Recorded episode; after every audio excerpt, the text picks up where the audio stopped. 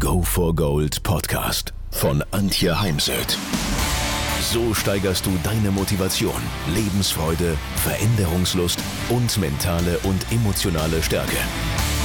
Willst du neue Sichtweisen gewinnen, Herausforderungen souverän meistern und mehr Erfolg im Leben haben? Dann bist du hier genau richtig. Der Go for Gold Podcast von und mit Mentalcoach und Deutschlands renommiertester Motivationstrainerin Antje Heimsöth.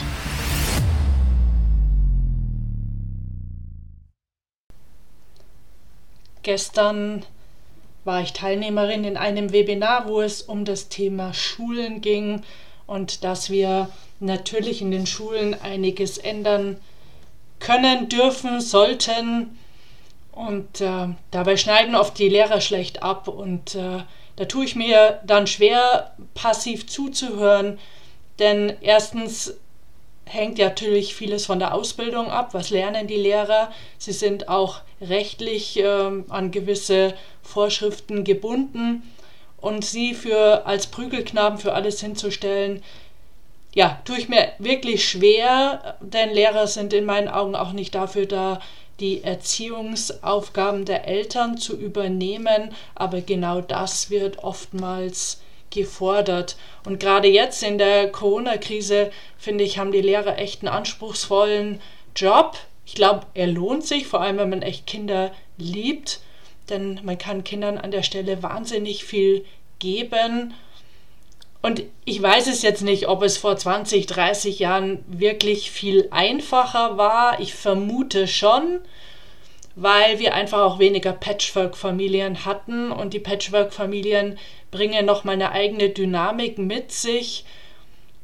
Ich habe vereinzelt Jugendliche, die erste Ehe geschieden sind aus der ersten Ehe.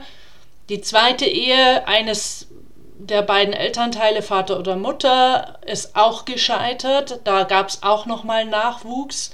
So, jetzt bleiben die beiden ja nicht alleine. Also man sucht sich wieder einen neuen Partner, Partnerin und auch die oder der hat dann Nachwuchs und so sitzen dann manchmal am Wochenende drei verschiedene Familiensysteme an einem Tisch und dass das Probleme mit sich bringt, das können Sie sich vorstellen. Solche äh, Jugendlichen sagen einfach zu mir, sie wissen nicht mehr, wo sie hingehören und ob sie zum Beispiel überhaupt willkommen sind. Daher, ich glaube schon, dass die Anforderungen an Lehrer und Lehrerinnen definitiv gestiegen sind und ähm, jetzt die Corona-Krise hat sie nochmals ansteigen lassen. Da kommen dann eben neben den Verwaltungsaufgaben, außerschulischen Aktivitäten, Notengebung, Gesprächen mit Eltern, E-Mails an die Eltern, das ganze Corona-Thema noch dazu.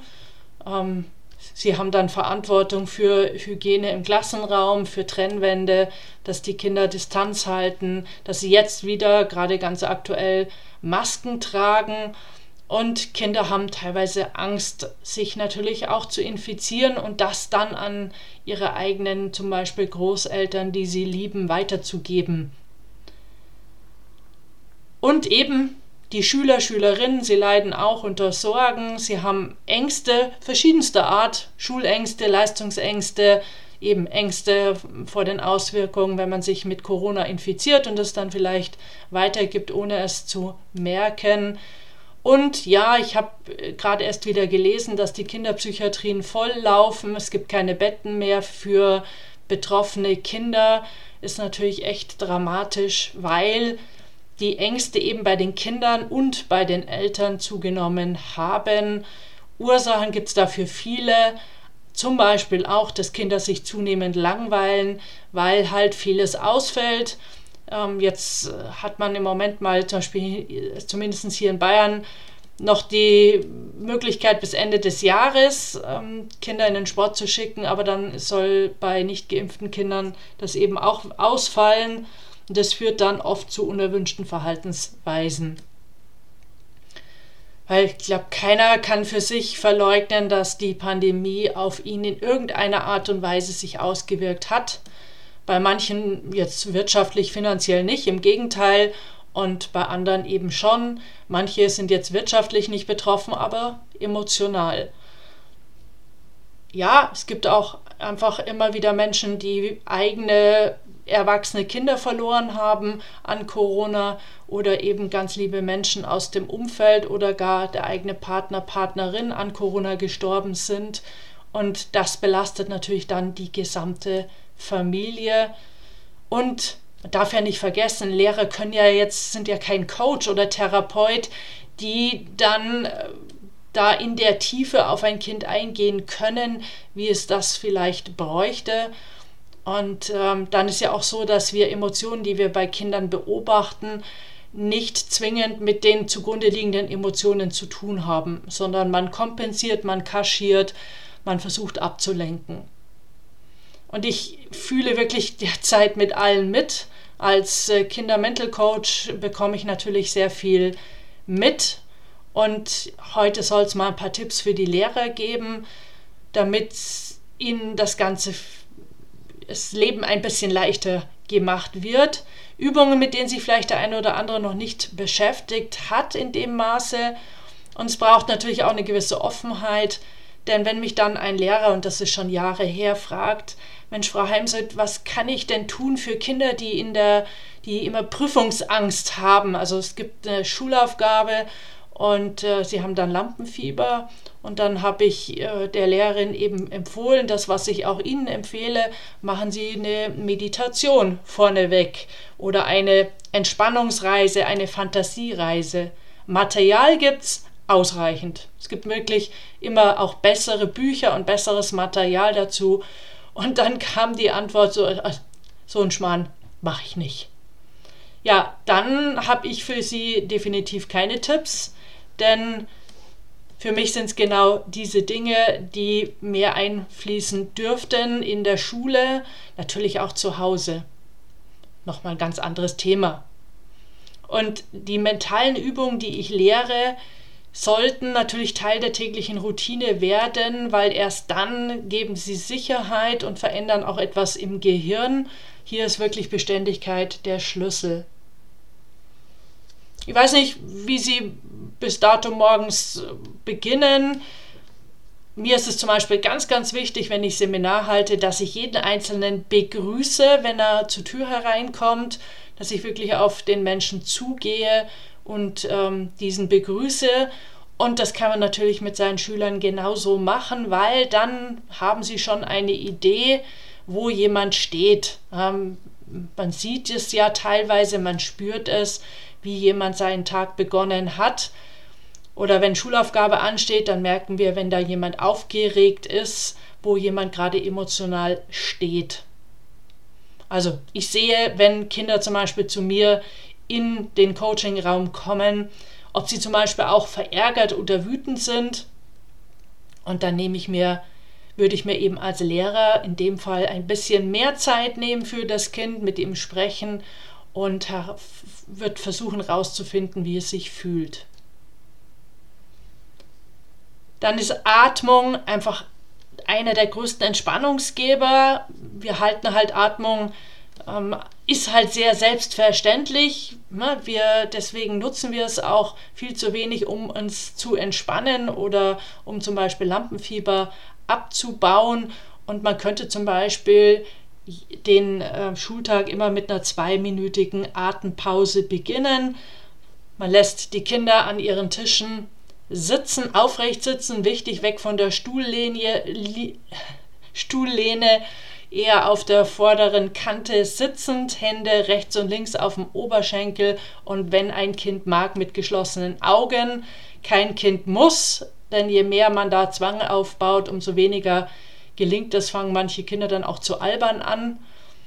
Dann eine beruhigende, entspannende Musik dazu auflegen, gibt auch hier Kindermusik und dann lassen wir sie natürlich atmen durch die Nase ein, durch den leicht geöffneten Mund aus und der Bauch geht beim Einatmen nach außen. Ich nehme dann immer den Luftballon, weil wenn wir Luft in einen Luftballon blasen, dann wird der größer und wenn wir die Luft wieder rauslassen, dann geht der, wird er wieder kleiner, sprich der Bauch geht beim Ausatmen in den natürlichen Zustand zurück. Und Wenn Ihre Kinder dabei gut mitmachen, dann können Sie die Zeit ja auch noch verlängern auf fünf Minuten oder auch noch länger. Das Schöne ist, dass man sich dabei einfach erden kann, zentrieren kann und ähm, zum Beispiel irgendeinen Ärger auf dem Hinweg zur Schule oder beim morgendlichen Frühstück loslassen kann. Ich erkläre gerne Kindern, weil viele sind ja auch sportaffin, dass das heute ganz viele Spitzensportler machen. Man sieht dann, wie sie zum Beispiel Mihambo im Weitspringen seitlich sitzen, ein Handtuch über dem Kopf und meditieren, um mit ihren Gedanken ins Hier und Jetzt zu kommen, ihren Kopf frei zu bekommen. Auch viele Tennisspieler berichten davon. Oder letztens hatte ich das Interview mit einem Biathleten gehört. Auch er hat erzählt, dass er sich mit Meditation auf den Wettkampf vorbereitet. Und ja, man kann ja einfach mal sagen, auch Fußballer nutzen das. Es gibt also unwahrscheinlich viel Fußballfreaks, vor allem unter den Schülern, also über, unter den Jungs denn so bekommt man oftmals eine höhere Akzeptanz. Ja, Dankbarkeit ist für mich etwas ganz Wichtiges und ich glaube, dass manche Kinder gar nicht wissen, wie gut es ihnen in diesem Land geht. Und Dankbarkeit äh, zu vermitteln, finde ich ganz wichtig, gehört natürlich auch ins Elternhaus. Man kann das heute machen, entweder dass jedes Kind ein Büchlein hat, wo es dann solche Dinge reinschreibt, oder man macht zum Beispiel einen großen Dankbarkeitsbaum, also der wird ausgeschnitten, an der Wand äh, fixiert. Ich weiß nicht, ob sie irgendwie eine Korkwand an der Wand haben. Und dann kann man da sozusagen diese Dankbarkeitszettel hinheften oder mit, den, mit einer Nadel hinhängen, wobei Nadeln bei Kindern immer nicht so je nach Altersgruppe angesagt sind, aber eben Post-its verwenden, die man dann dahin kleben kann. Denn Dankbarkeit zahlt auf die Resilienz ein und auch bei Kindern geht es ja schon um die Resilienz. Wir bleiben gesünder, sind innovativer, kreativer und ähm, einfach auch zufriedener und glücklicher. Und was ich ähm, Kindern lehre, sind die sogenannten Affirmationen. Das sind positive Selbstgespräche. Da gibt es heute wunderbare Kartensets dazu. Könnte man jeden Tag das, ein Kind äh, so eine Affirmation ziehen lassen. Und ähm, das, diese Affirmation begleitet dann das Kind durch den schulischen Alltag. Oder das ein Kind zieht eine Affirmation für die ganze Klasse. Und das sind so Affirmationen wie ich bin mutig, ich bin genug, ich bin okay, ich habe die Kontrolle über meine Gefühle, ich mag mich. Wichtig ist ohne Bewertungen. Also ich bin gut genug, was ist gut? Na, also ich, da bin ich äh, vorsichtig. Und meine Erfahrung ist, wenn Kinder den Sinn erkannt haben, beziehungsweise wenn sie gemerkt haben, dass man da selber mit einer ähm, Selbstverständlichkeit dran geht, dann macht es Spaß und ähm, dann teilen sie auch gerne ihre Affirmationen oder ihre Dankbarkeitsliste mit der ganzen Klasse. So sorgt man dann auch für mehr Empathie, Mitgefühl und Verbundenheit zwischen den Kindern und das ist mir heute ganz wichtig, weil wenn ich mir eins wünsche, in diesen Zeiten, dann ist es vor allem Menschlichkeit und ist es Respekt und Toleranz. Außerdem helfen die beiden Übungen Dankbarkeit und Affirmationen, Stress abzubauen und steigern das Selbstwertgefühl des Kindes. Und solche Übungen nehmen ja, maximal fünf Minuten in Anspruch.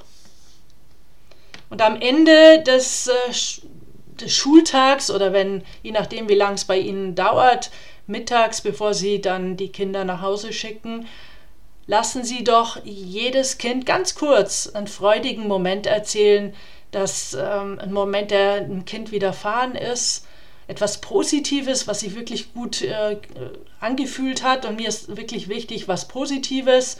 Und ich finde, wenn das ein Ritual wird, dann geht das ja auch zack, zack.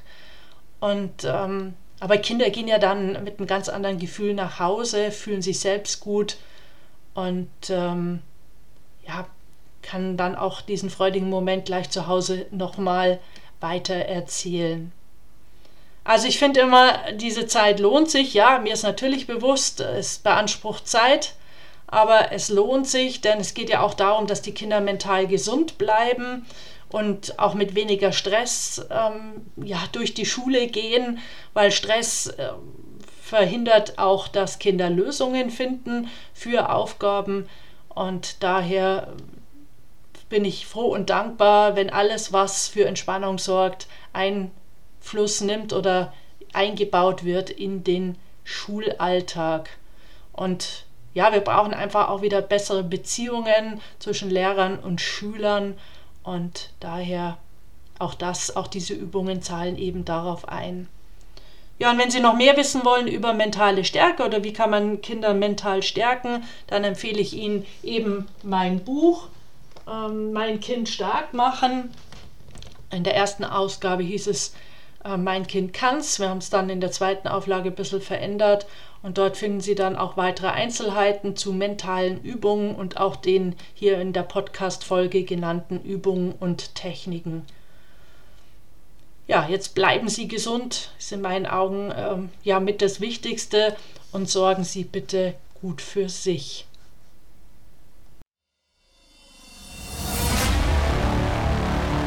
Wenn ihr mehr wissen wollt, dann geht auf www.heimsöd-academy.com bzw. www.antje-heimsöd.com. Dort findet ihr auf den Blogs viele spannende Artikel zu den Themen Motivation, Erfolg, mentale Stärke und Frauenpower. Und viele weitere Unternehmertipps. Denkt immer daran, wer will, findet Wege. Wer nicht will, findet Gründe. Ciao und bis bald, eure Antje Heimsöd.